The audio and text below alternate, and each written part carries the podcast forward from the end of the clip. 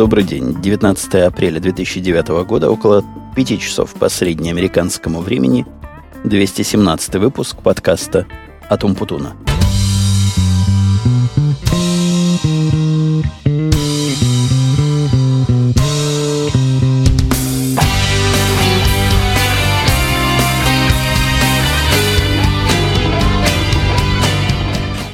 Сегодня у меня, как, возможно, вы заметили, я надеюсь, вы свои уши уже натренировали и легко замечаете все нюансы моего звучания. Так вот, сегодня у нас несколько знаменательный день, потому что это первый ауткаст, который я записываю на новый Мэренс. Напомню, 661. Напомню для тех, кто слушает мой другой подкаст «Теория и практика звукозаписи», где про него я начал довольно подробно рассказывать. Надеюсь, что этот первый блин не пойдет нам – комом в горло, а будет звучать вполне нормально, потому что то, что я слышу сейчас в наушнике и мониторе себя в процессе, сидя в автомобиле в довольно странном месте, ожидая свою семью, так вот то, что я слышу сейчас, вполне слышится достойным и слушабельным. Ну, поглядим, чего получится в конечном, так сказать, аудиофайле. Сегодня у нас тем немного. Вот и в прошлый раз я говорил, что тем немного, сделаю маленький подкастик, но сегодня точно тем немного, потому что как-то много их не накопилось, зато есть пара тем немножко нестандартных для этого подкаста, чуть-чуть в сторону техники сдвинутых, но самую малость. Я не буду, сразу предупрежу тех, кто технику в этих подкастах не любит и за техникой ходит в другие подкасты с моим участием, например, радио Ти, который у нас, как обычно, произошел в субботу. Рекомендую, если вы вдруг не в курсе такого подкаста. Так вот, это не радио Ти, не продолжение радио Ти, не приложение к нему, а человеческий взгляд на некоторые события, которые как-то так уж получилось, случились в около железячной сфере. Начну, пожалуй, по порядку, не забегая вперед, а наоборот, держа себя за язык с целью добивания равномерности повествования. Так вот, созвонился со мной, по-моему, было это дело в среду, а может быть, во вторник. Хотя врать не буду, точно не помню. Ближе к началу недели, чем к концу. Это было совершенно точно. Позвонил мне испуганный мой индейец точно. Во вторник это было.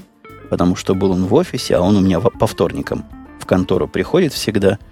И весь в расстроенных чувствах рассказал, что сдвинул локтем свой MacBook Pro. Упал он у него очень неудачно. И в результате теперь все как-то странно себя ведет. Странно себя ведет по-плохому. И, и по-большому, то есть программы очень долго открываются, весь доступ – ко всему, что раньше занимал какие-то считанные миллисекунды, теперь надо ждать.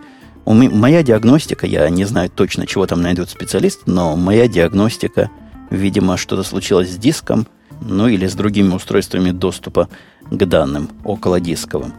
Проблема это палка о трех концах. Во-первых, у MacBook моего индийского, MacBook Pro, простите, это был MacBook Pro прошлого поколения, вот тут последний, который был в корпусе серебристыми клавишами, серебристом же корпусе, не из одного куска. Но это я для тех, кто в курсе, какие после этого стали делать MacBook Pro. Так вот, это у него личный был компьютер, и этому компьютеру больше года, и наш бестолковый индеец не сделал расширенную гарантию. А означает это, что можно его починить, но возьмет это дольше времени, придется лишнее телодвижение делать, и как-то трудно эти починки будет списать за рабочий счет. Но не в деньгах дело, а дело и даже не в телодвижениях, а дело во времени. Проекты у нас горящие, вся система разработки теоретически может быть перенесена и на другие платформы, ну даже на Windows, если уж очень захочется, и, конечно, на Linux, но все это возьмет времени. Да и лишних ноутбуков у меня на замену совсем не оказалось, что, конечно, позор мне и вовсе не честь. Но вот такая ситуация, понадобился нам срочно, срочно починить либо его ноутбук, либо приобрести новый. Оценив технические возможности по оперативной починке, мы пришли к выводу, что быстрее, чем за 3-4 дня, не получить нам починенную версию, даже если это какая-то минорная проблема, а 3-4 дня нам ждать абсолютно, ну, абсолютно нереально и абсолютно невозможно. Поэтому, взявши свою, с разрешения, естественно, начальства высокого, взяв, взявши свою карточку кредитную, поехал я в ближайший Apple Store практически сразу после того, как мы поняли, что проблема имеет место быть. И Apple Store у нас в Акбруке находится, тот самый единственный, в который я когда-то ездил, и тот, в котором я покупаю все на свете, но если не покупаю это в онлайне. Все на свете Apple, конечно. Совершенно очевидно, что в этом Apple Store нет уже старых моделей, да и как-то глупо покупать старую, когда вышла уже более новая. И я думаю, здравый смысл вам уже подсказал вторую очевидную вещь, что новый MacBook Pro куплю я не своему индейцу, а себе. Потому что, во-первых, потому что я начальник, и мне положено, а во-вторых, охота мне попробовать. Тогда охота была попробовать, как же, новый MacBook Pro, ну и не плестись в хвосте прогресса, хотя, сразу забегая вперед, скажу, что тот MacBook Pro, который у меня был и служил, наверное, с год уже, вообще никаких нареканий не вызывал, за исключением некой хрупкости его. Когда я его беру одной рукой, он как-то прогибается опасно, и боюсь я его продавить. Вот это была единственная моя разумная причина и разумный повод обновиться на что-то более крепкое. Через где-то полчаса после начала этого процесса я уже стоял напротив MacBook Pro в Apple Store и осматривал его со всех сторон, поднимал крутил так и сяк.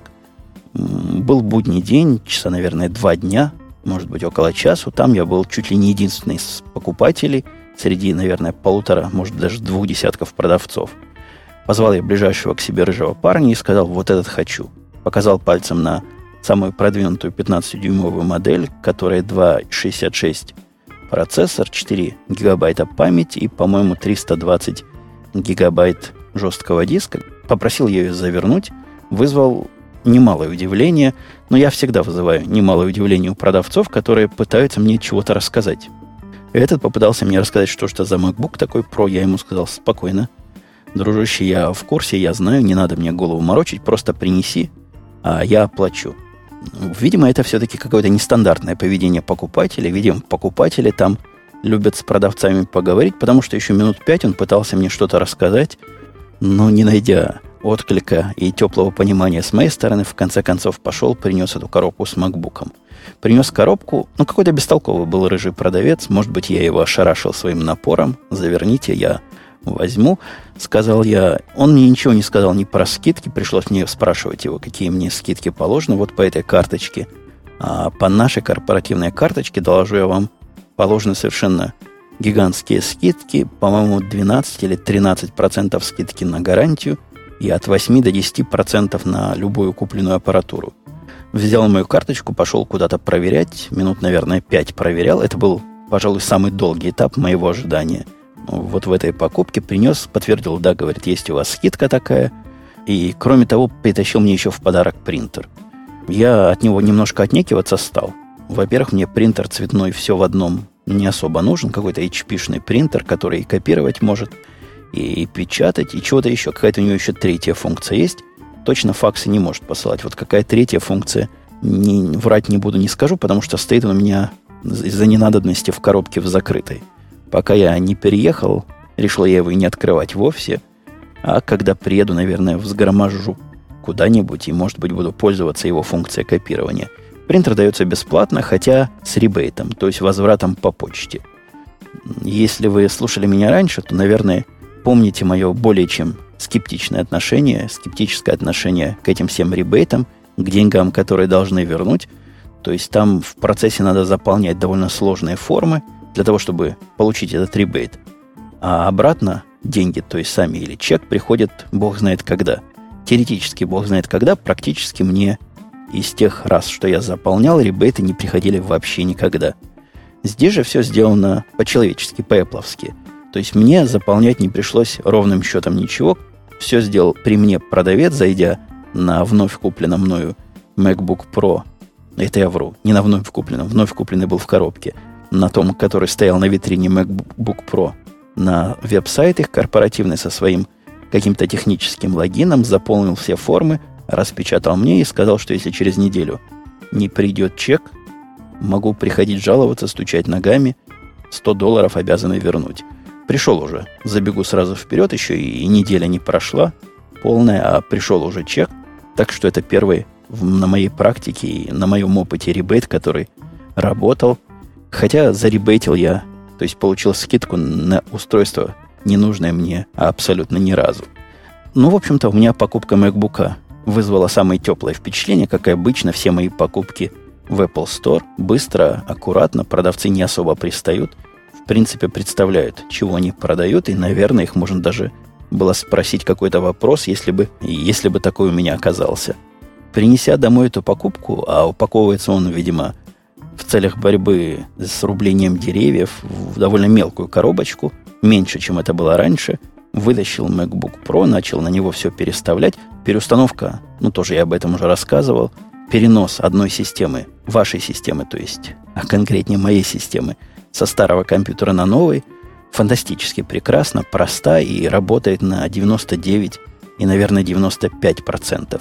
В процессе переноса эта штука мне сказала, я первый раз такое сообщение видел, что не все удалось перенести, и посмотрите вот такой-то файл для подробностей. Файл, конечно, может внести программиста в глубокую рекурсию, потому что в файле сказано то же самое, и приведена ссылка на тот же файл. То есть можно войти, открывать его из себя до бесконечности, так и не обнаружив список того, чего же оно не смогло перенести – Единственное, из того, что оно не смогло перенести, и это счастье, что я это понял, оно не перенесло установки моей особой карточки, которая по 3G связывает меня с мобильным интернетом. Вот когда я снаружи нахожусь, когда, например, записываю ауткасты, так вот эти установки никак вообще не перенеслись. Это ужасно, это ужасно и чудовищно, если бы я отформатировал свой старый MacBook Pro, не озаботившись проверкой – я бы попал в глубокую беду. Потому что в первый раз, я об этом тоже рассказывал, получить все эти номера телефонов, явки, пароли и установки заняло какое-то чудовищно несоразмерное время. Телефонный саппорт этого спринта мало понимал, чего я хотел, все время требовал от меня номера телефона, который я не знал, потому что телефона у меня не было, а была всего лишь карточка. К счастью, я это обнаружил, полез на старый, еще не отформатированный, достал оттуда все – на глаз просто перебил, то есть на глаз увидел, ручками перебил. Все за исключением пароля. Подходило, а пароль был трехзначный. Но, как вы знаете, в паролях по какой-то иронии судьбы мне непонятной и совершенно, на мой взгляд, ненужной осторожности пароли эти показываются звездочками. Там стояло три звездочки, и с третьей попытки я его гордо хакнул. Но это сильно сказано хакнул. Вначале я попробовал 999, такой пароль часто бывает у всяких сотовых штук – Потом попробовал 1, 2, 3, и вот третий пароль 000, очень секретный, так что если вдруг вам этого знания не хватало, какой пароль у спринта в моей карточке, вот он 000.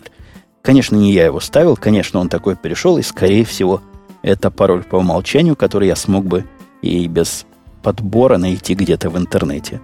Теперь все работает и, и все хорошо, то есть это был те самые 0,5%, которые я сбросил из 100% успеха переноса. Весь перенос занял, наверное, часа три, может быть, даже четыре, хотя поначалу обещался делать все это хозяйство, переносить все это хозяйство целых 12 часов, но это так часто у эпловских оценок времени бывают, они потом уточняют в сильно лучшую сторону в процессе, так сказать, переноса. А отформатировал я свой старый MacBook Pro, отдал довольному индейцу, который тут же приехал забрать его. Ну, работа ждет. То есть она не ждет. Работа стоит, но не ждет. Ждать невозможно, надо делать работу. Пришел индеец, я его завел домой, предложил кофе напоить. Он, как человек культурный, согласился, но я его предупредил сразу. Я сказал, смотри, индеец, у вас в Индиях, небось, такие кофе не пьют, потому что он крепкий. Как себе делаю. Он сказал, нет-нет, выпью. Не смог, доложу вам, даже глотка осилить. И объяснил, что у них пьют в Индии, в принципе, такой же эспрессо, только разбавляют его на две трети молоком. Он даже назвал какое-то их название на своем индейском языке, которое я не запомнил, но выпить он его не смог. Для того, чтобы его сподвигнуть на второй глоток, я сдобрил это кофе хорошая порция коньяку и сказал, попробуй сейчас. Он попробовал, сказал, о, гораздо вкуснее, но все равно до конца так допить не смог. Ну так вот, переключаясь с индейца, не пьющего нормальный кофе, на MacBook Pro – я хочу поделиться с вами полнейшим своим разочарованием, негодованием и даже грустью. Я сразу к выводу перейду, потому что цепочку всех моих объяснений вы, конечно, услышите, но, по-моему, вывод тут говорит сам за себя. Ничего такого в этом новом MacBook Pro, которое, которое обосновало бы его покупку, его обновление, нету вообще. И если бы я был сегодня владельцем того MacBook Pro, который я дал своему индейцу, и знал бы, и чувствовал бы, и понимал бы все, что я понимаю сейчас, я бы в здравом уме и трезвой памяти этой комбинации проводить бы не стал. То есть я бы отдал новый MacBook Pro своему индейцу, а себе оставил старый. Настолько он меня расстроил.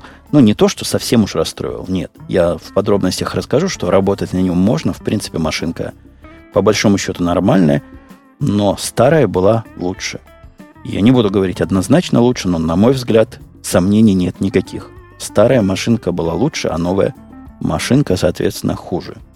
Давайте я попытаюсь все-таки балансировать между субъективностью сугубо и каким-то каким оттенком и какой-то тенью объективности. Могу справедливости ради сказать, что, конечно, корпус крепче, и, конечно, его теперь можно безбоязненно брать одной рукой, переносить. Не ощущается он как хрупкий, как прогинающийся.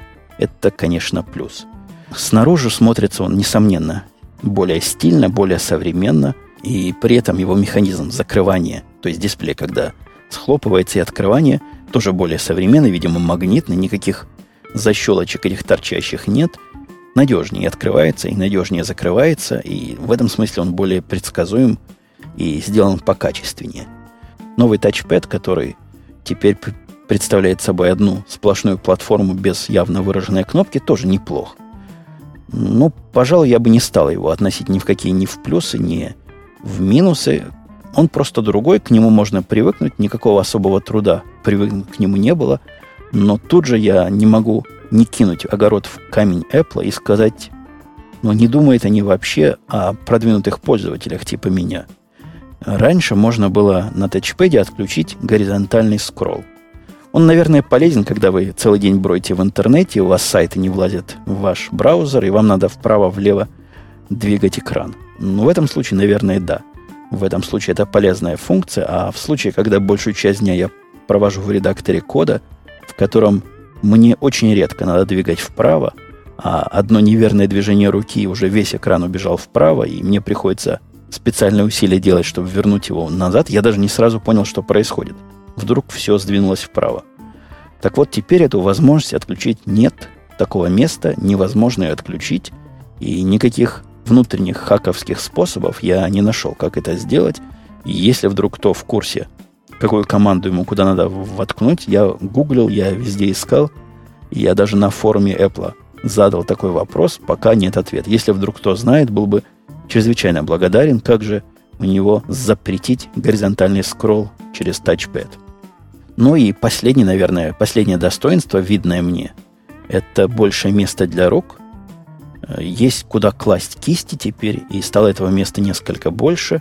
Ну и, наверное, связанное с этим, с поверхностью, с его с клавиатурой, некоторым новая клавиатура нравится за то, что она такого же размера, как стационарная клавиатура, такие же клавиши, и, видимо, я скоро привыкну не переключаться в мозгу с одной клавиатуры – на другую. Мне эта клавиатура, и тут я уже перехожу к минусам, кажется хуже, сделанная более топорно, хотя, несомненно, по размеру она такая же, как моя основная беспроводная Apple клавиатура. Сделана она хуже, видно это во многих местах. Например, подсветка работает чудовищно теперь. На нее смотреть сбоку невозможно, потому что лампочки, эти светодиодики, или чем они там подсвечивают, слепят глаза в щели между клавишами и тем местом, где эти клавиши стоят. То есть в моем вечернем режиме просмотра чего-нибудь или работы над чем-нибудь, когда компьютер лежит на, на коленях, а я полулежу либо в диване, либо на диване, либо в кресле, с ним стало хуже работать. Глаза слепятся от этого вырывающегося из-под низу клавиш светодиодной иллюминации. Это, конечно, минус. Это они не додумали, и это плохо.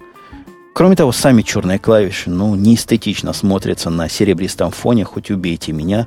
Они абсолютно не отсюда. Моему чувству прекрасного эта черная клавиатура притит, так же, как она притит на всех новых моделей. Похоже, мы тут расходимся с дизайнерами Apple. Им она не притит, им она нравится, они везде эту черную клавиатуру теперь, к сожалению, суют.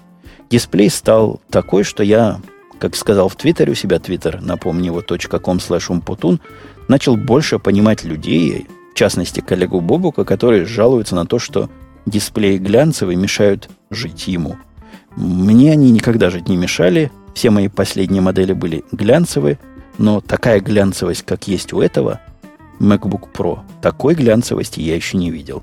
Ну, точно перестарались глянцеологи, хотя, по-моему, это какая-то особая специальность, связанная, уж не помню с чем, диалоги или с изучением солнца. Короче говоря, те, кто глянец наводили, перестарались. Глянца слишком много, он блестит больше, чем я могу вынести, и особенно он сильно блестит на черной окантовке, которая вокруг э, видимой части дисплея теперь есть. Черная окантовка блестит постоянно, и взгляд у меня время от времени переключается на нее глянуть на свое отражение. Кроме того, глядишь там не только на свое отражение на этой черной окантовке, но и на весьма явно выраженные отпечатки пальцев, которые видны и которые тоже, видимо, мою privacy нарушают. Открывая теперь этот компьютер, очень трудно не тронуть внутреннюю поверхность дисплея, вот эту, которая как раз окамлена черным чем-то, и там остаются отпечатки, которые потом приходится специальным образом стирать. Но это из-за того, что рамочка у него металлическая теперь отсутствует практически, и вся рамочка внутри стеклянная. Это тоже недоработка и, и минус. Мне приходится его очищать от своих отпечатков пальцев чуть ли не каждый день.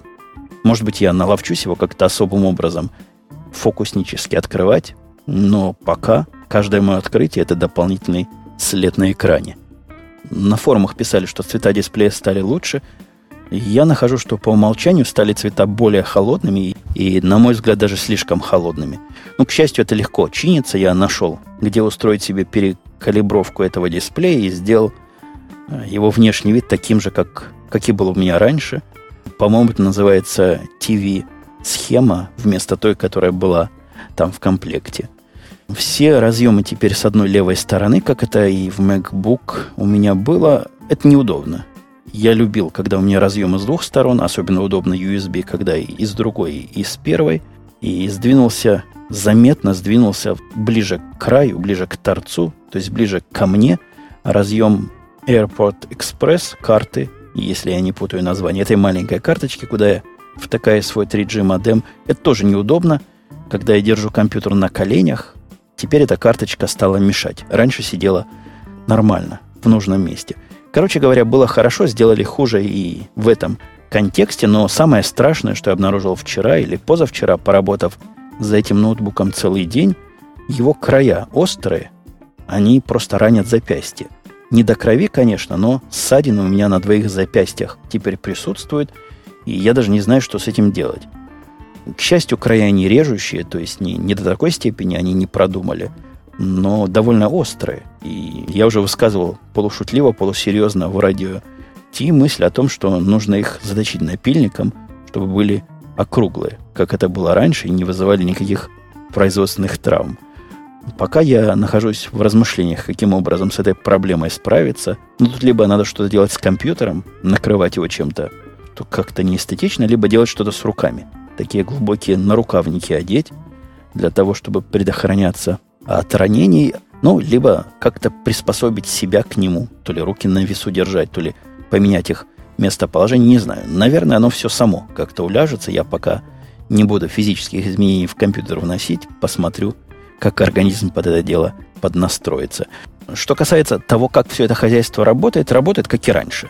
Работает неплохо, работает быстро. Все, что у меня работало быстро раньше, работает быстро и сейчас – Говорят, там более быстрая карта, могучая стоит, на которую вторая, на которую можно переключиться. Для меня это мало весомый довод, потому что в игры на ноутбуке я не играю вообще. Ну, наверное, кому-то, кого-то это порадует. Я же только повторю свой вывод, если вы владелец MacBook прошлого поколения, 33 раза подумайте, надо ли вам эта головная боль, сомнительные преимущества и, на мой взгляд, абсолютно несомненные недостатки более новой модели – маленький у меня оф топик из компьютерных своих железных тем. И я говорил, что теперь privacy свое сам нарушаю, потому что, найдя мой компьютер, можно легко будет восстановить мою личность по отпечаткам пальцев. По-моему, мы, не по-моему, совершенно точно мои отпечатки пальцев есть в системе, потому что когда аппликаешься на грин-карт, не аппликаешься, когда уже въезжаешь в Америку, с тебя тут же берут отпечатки пальцев. Я помню, даже с Лизой брали отпечатки пальцев, а ей было несколько месяцев – ну, видимо, информация о такой потенциальной преступнице очень и очень ФБР полезна. Так вот, теперь, если мой ноутбук найти, наверное, под отпечатком пальцев можно будет восстановить личность, и добрый самаритянин сможет мне этот ноутбук вернуть. А про privacy я заговорил из-за совершенно возмутительного, на мой взгляд, и непростительного события, которое произошло вчера. Один из слушателей, я не знаю, этого ли подкаста или только радио Ти, выяснив то место, где я живу, что само по себе мной не приветствуется, но в конце концов надо иметь совесть, согласитесь. И я уж не буду про privacy громко говорить и про все остальное, но хотя бы уважать желание меня, как человека, занимающимся в свое свободное время изготовлением развлечений для вас. Хотя, конечно, и для себя. Все мы оба развлекаемся, но давайте какие-то правила соблюдать. И если я не засвечиваюсь в физическом мире, ну не надо меня так уж старательно светить. Нет в этом никакой доблести, кроме совершенно детского или подросткового желания бить себя в грудь и кричать «Вот я нашел, где живет Умпутун». Но этот э, кадр, и этот, как моя жена назвала, папарацци хренов, это цитата. Я ее привожу как есть. Мало того, что выяснил, где я живу, он еще приехал к моему дому и стоял там, фотографировал все вокруг, ждал, пока приедет Дима, сфотографировал, что вот Дима приехал записывать янки после пьянки. Мне это кажется абсолютно непростительным, и если журналисты это делают за деньги и вызывают известные возмущения людей, за которыми не следят, то вот такой папарацци-доброволец, мне трудно понять, что человеком двигает, кроме какого-то шила в одном месте и желания влезть в чужую жизнь, в ту жизнь, в которую совершенно ясно и откровенно я прошу еще раз не влезать. И еще одно обновление, которое у меня произошло, опять же, не по моей воле, это обновление текущее телефона сотового, который не является уж совсем телефоном. Ну, по нему можно звонить, но я говорю о BlackBerry, которым в основном люди читают и имейлы, и смотрят свои календари. Такой организатор, органайзер на бизнес-уровне, очень популярный здесь в Америке, BlackBerry, в бизнес-среде. Ну, не то, что у каждого второго, а у каждого первого – это факт реальной жизни, а вовсе не преувеличение. У нас тоже у всех есть эти BlackBerry. Мой поломался. Сломался таким образом, что я называл это джойстиком, а человек из саппорта меня поправил, когда я звонил туда. Называется это трекпэд. Так вот, вот этот шарик, которым управляешь, и без которого сделать ничего нельзя, перестал работать во все направления, кроме вниз.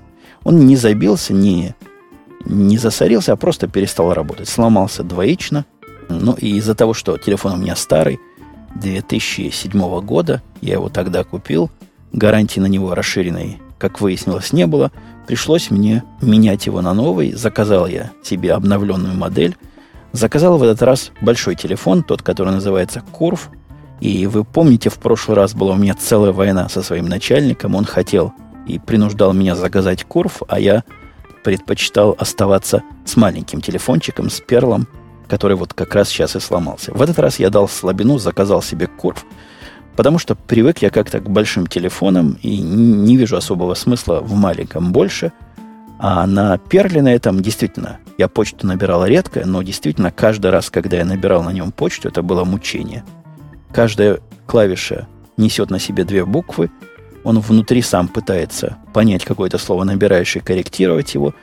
Ну, мучение еще то – доложу вам, и экранчик маленький, да и, в общем, смысла нет никакого мне держать маленький телефон, потому что и большой, тот, который Куров, не очень велик, клавиатура полная у него, экран, опять же, повторюсь, большой, и в этой модели Курва есть еще и Wi-Fi на борту, что я не очень представляю, зачем мне надо, ну, раз дают, пусть будет.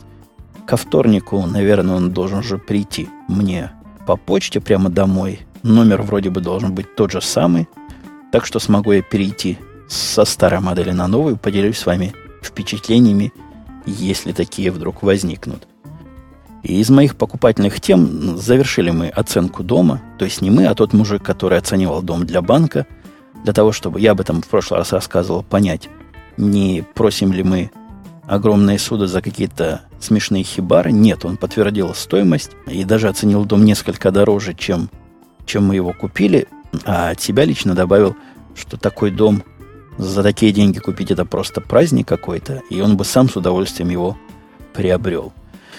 Короче говоря, получили мы полное одобрение этого самого оценщика. Ну, от него, от одобрения этого нам не особо холодно и не особо жарко, а важно то, что процесс пошел дальше, и теперь от нас требуется всего лишь одно. Одно, но странное.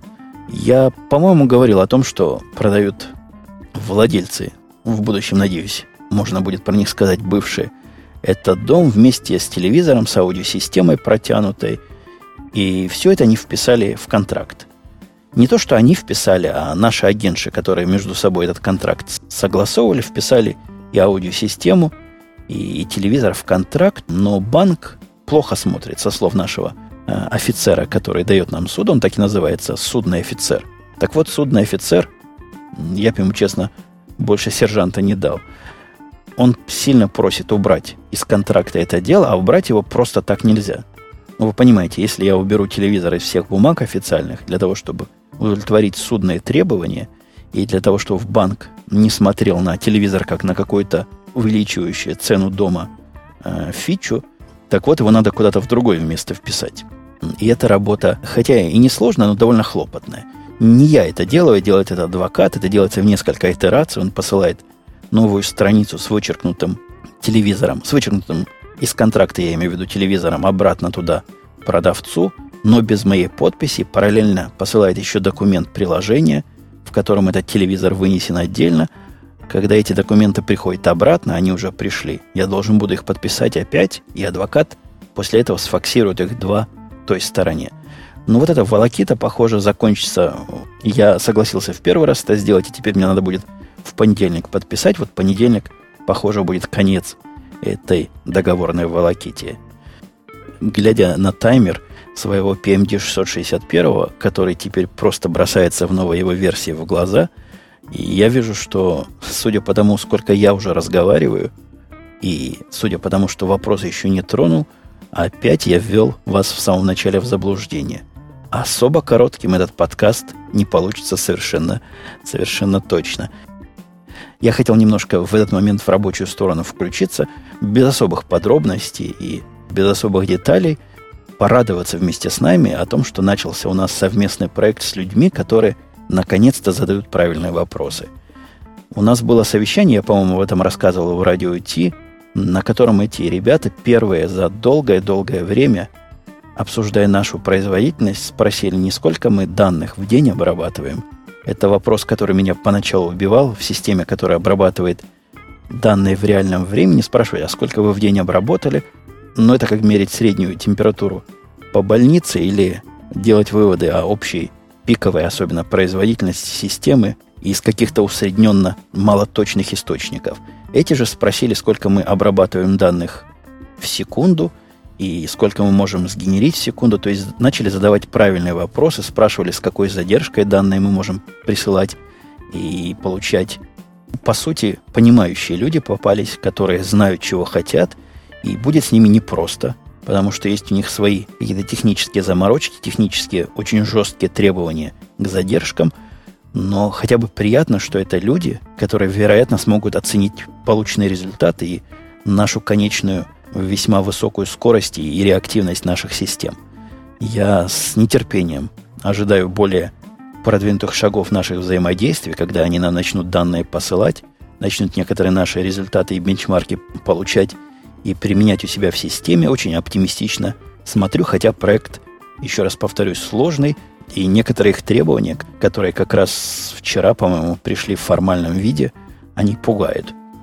Пугают они исключительно потому, что в текущей рамке нашего понимания, чего заказчики вообще могут хотеть, это не укладывается. Это особо продвинутые, повторюсь, 35 раз, и особо из-за этого лично мне приятные пользователи. И в сторону продвинутости, но со знаком минус. Жена моя ходила сдавать опять экзамен по вождению и опять его не сдала, что несколько удивительно. И я не питаю никаких особых иллюзий о том, насколько хорошо она может водить, но для того, чтобы потренироваться с женой в езде задним ходом, я с ней поездил, наверное, час мы поездили, по стоянке покрутились, и я вам скажу, что ездит она нормально. Я бы ей дал права и паркуется на задом нормально, и вперед она ездит как надо, и в принципе смотрит куда надо. Ну, то есть уроки с учителем вождения дают о себе знать. Умеет она уже ездить, и если бы на большую дорогу я подумал бы ее еще выпускать или нет, то по нашим местным дорогам городским, да, особенно на Хаймере, да себе едет, я был бы спокойный, даже, наверное, разрешил детям вместе с ней в машине находиться. Однако экзаменатор со мной не согласен. Он сказал, что ей надо много еще работать, ездить она не уверена, и поэтому экзамен у нее не принял и в третий раз. Видимо, не так просто сдавать практику в Америке, как мне казалось. Но я, конечно, сдал с первого раза практически, технически со второго, потому что я об этом тоже уже как-то говорил. В первый раз у меня не было доказательства регистрации этого автомобиля, и поэтому считается, что в первый раз я его не сдал. Хотя меня к экзамену просто не допустили из-за отсутствия стикера. Так вот, возможно, не так уж и просто сдавать экзамены в этой стране, как это казалось и как все рассказывали. Но тут тоже есть оптимизационные пути. Наша агентша, о которой я в прошлом подкасте пару слов, по-моему, положительных сказал, позитивных. Так вот, она собирается провести, взять этот проект на себя, поехать с моей женой в Жулет. Это такой заброшенный довольно городок недалеко от нас – она говорит, что там принимают экзамены одни женщины, и очень хорошие женщины, и все, кто не умеет водить, ездят туда сдавать и сдают всегда с первого раза. Ну, поглядим, как у них получится этот оптимизационный трюк. Сдаст ли моя жена с четвертого раза. Но с точки зрения мужского превосходства, эго мое теперь спокойно, потому что я в Израиле экзамен вождения сдал с третьего раза, а она уже с третьего раза не сдала. Так что здесь я ее, конечно, обошел. И, конечно, это шутка юмора. Я был бы рад, если бы она сдала с первого раза. Ну что, вопросы? Время вопросов. Слушатель Zero, комментируя мой рассказ о гибком техническом задании, говорит, что по поводу незначительных изменений, которые пользователи начальства искренне считают незначительными, сам с такими проблемами Zero сталкивался и сталкивается почти ежедневно. Выход нашел в составлении технического задания или хотя бы пародии на него. Главное, чтобы было по возможности полное описание задач, подзадач, даты и подписи сторон. Единственный недостаток ТЗ – трудно его писать. Времени у самого не хватает, а доверить написание заказчику – это очень плохая идея ввиду неумения заказчиком. Он заказчика везде пишет в кавычках, то есть имеется в виду как, видимо, внутренний заказчик в лице начальства, так и внешний в лице потребителя этой услуги или потребителя этой системы – так вот, пишет он, неумение заказчикам сформулировать свои требования. Конечно, если проект серьезный и длительный, то ТЗ составляю обязательно и тщательно. Ну, конечно, это хорошо. Иметь документ, вокруг которого все могут собраться и тыкать либо пальцем, либо носом, в зависимости от ситуации и, и субъекта тыкания, это полезно. Но проблемы в моем случае не решает, потому что внутреннему моему заказчику – от того, что в ТЗ написано то или иное, вовсе это не является препятствием непреодолимым поменять свои требования и придумать нечто новое.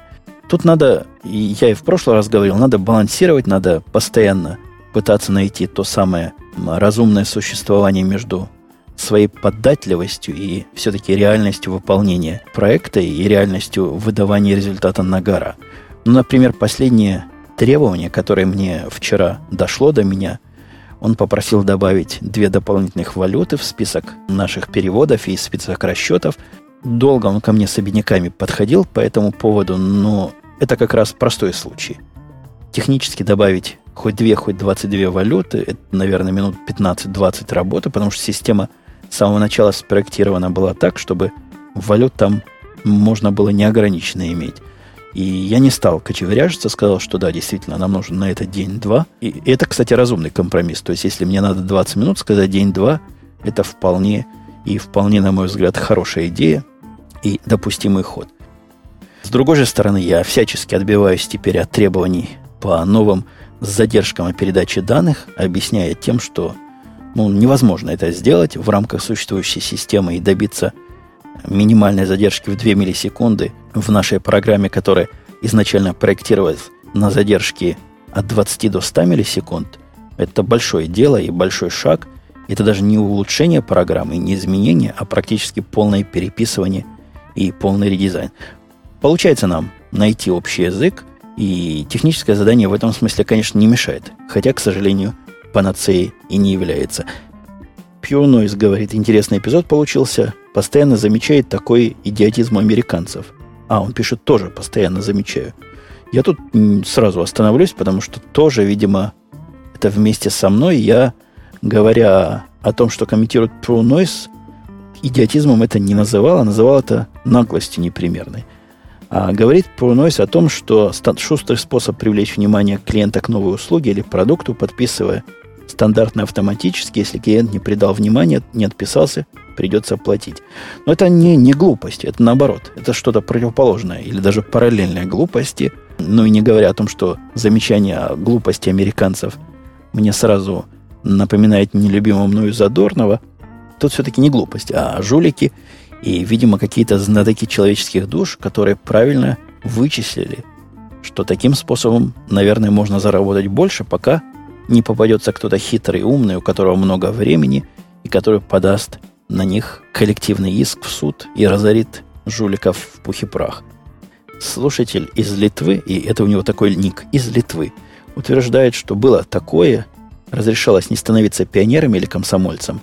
У него на родине начинал он свою среднюю школу в 80-м году, пионером стал с гордостью. За пропуски школы вполне могли не разрешить носить красный платок, даже если это очень хотелось – Спустя 8 лет пришло время для комсомола. Ну, 8 лет, 88 год. В 88 году, понятно, уже правила не те.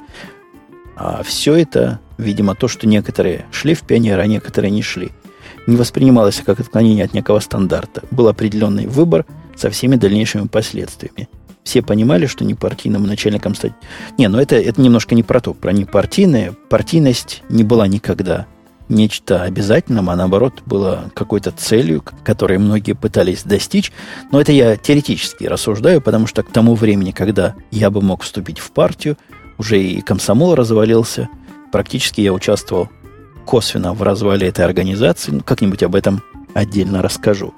В сущности, слушатели из Литвы подтверждают о том, что была у них такая возможность, такое, говоря американизмом flexibility, что можно ходить в пионеры, а можно не ходить у себя в городе Жданове, который потом стал Мариуполь, не пойти в пионеры по собственному желанию, я не помню, чтобы такое было, и мне кажется, такое бы и в голову никому прийти не могло. Но, пожалуй, на этом я буду пытаться в рамочках себя держать. Пострадали некоторые из слушательских тем, оставшиеся у меня здесь, но они никогда не пропадают, те, которые я хотел осветить в оригинале, а просто переходят в наши следующие выпуски. Следующий выпуск будет, соответственно, на следующей неделе. Постараюсь я не делать его в воскресенье, потому что... Хотя, может, и воскресенье будет, никто не знает. Все на этом пока. Услышимся на следующей неделе.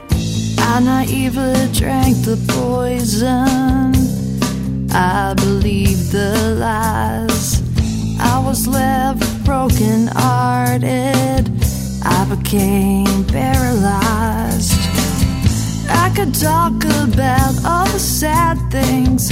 I could sit around and feel real sorry for myself. I choose not to be a victim. Instead, consider me a survivor.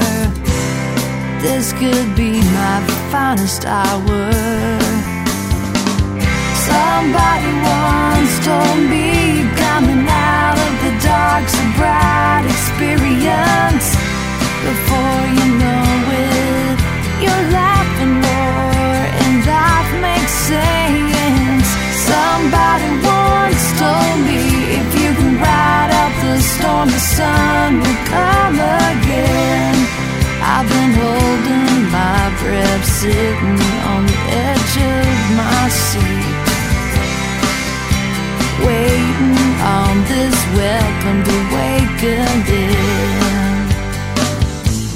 I've been afraid to feel. You know it's easier to be numb. God knows I've been trying to heal, cause I believe in freedom. I've been embracing revival, cause I'm too young to feel this tired. I've been trying to reckon with my clay hands and feet. Recognize my deep need. Somebody once told me coming out of the dark's a bright experience. Before you know it, you're laughing more and life makes sense. Somebody once told me if you can ride out the storm, the sun will come again. I've been holding my breath, sitting on the edge of my seat, waiting on this welcome to awakening. Maybe God's more concerned with growing us up than the pains of cutting teeth and the struggles.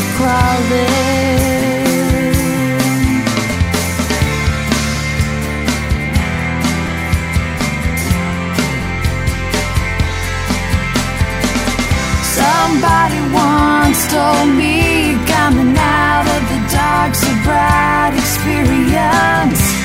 Before you know it, you're laughing more and life makes sense. Somebody told me if you can ride out the storm, the sun will come again. I've been holding my breath, sitting on the edge of my seat waiting on this welcome to awakening.